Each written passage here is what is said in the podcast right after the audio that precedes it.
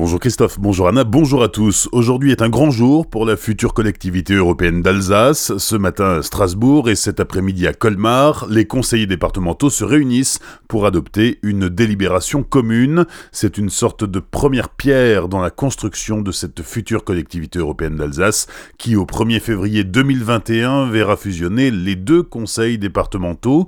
C'est maintenant le Conseil d'État qui devra acter cette fusion. Le projet fera ensuite l'objet d'une loi qui sera prochainement présenté en Conseil des ministres. Petit à petit, cette nouvelle collectivité va acquérir son indépendance. Déjà vendredi, le ministre de l'Éducation nationale annonçait qu'il renonçait au projet de fusion des rectorats d'académie. En clair, l'Alsace conservera son rectorat.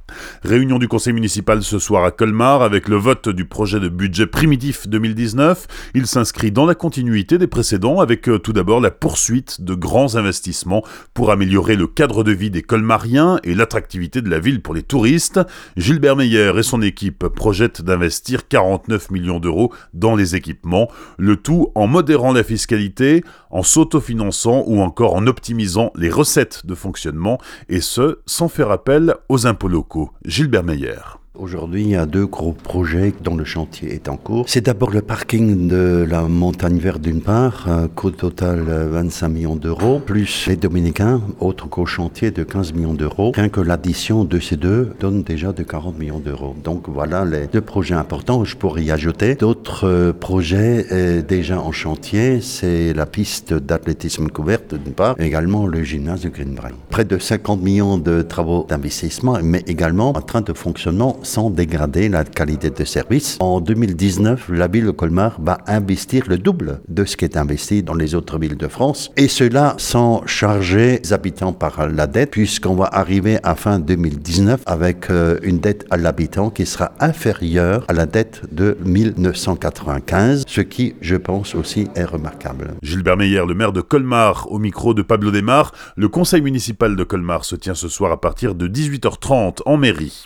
Les trois hommes soupçonnés d'avoir fourni l'arme qui a servi à l'attentat du marché de Noël de Strasbourg ont été mis en examen et écroués, tous trois membres d'une même famille. Ils ont été interpellés la semaine dernière à leur domicile de Celesta et Winsenheim. Âgés de 32, 34 et 78 ans, ils sont mis en examen pour association de malfaiteurs terroristes criminels, détention et cession d'armes de catégorie B en réunion et en relation avec une entreprise terroriste.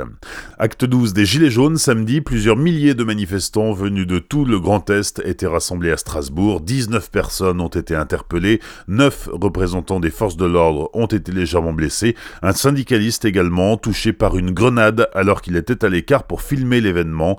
À Célestat, 200 gilets jaunes étaient mobilisés dans le calme. Les sports avec la 23e journée de Ligue 1, le match Saint-Étienne-Strasbourg qui devait se jouer hier après-midi a été reporté à cause de la neige sur la pelouse de Geoffroy Guichard. Il n'y a pas encore de nouvelles dates pour l'instant. Jeep Elite de basket, la SIG a battu Cholet à domicile samedi soir. Victoire des Strasbourgeois 96-82. Strasbourg qui est cinquième au classement. En Pro de handball, la Célesta s'est inclinée face à Nice, 34-25, et les deux équipes se partagent la 11e place ex du classement. Enfin, en hockey sur glace, 39e journée de Ligue Magnus vendredi soir, Strasbourg s'est incliné 5-4 face à Anglais, tandis que Mulhouse a créé la surprise en battant Gap 2-1. Hier, 40e journée avec la victoire de Mulhouse 4-3 sur Anglais, tandis que l'Étoile Noire de Strasbourg signe sa deuxième défaite du week-end en s'inclinant 5-1 sur la glace de Chamonix. Bonne matinée et belle journée sur Azure FM, voici la météo.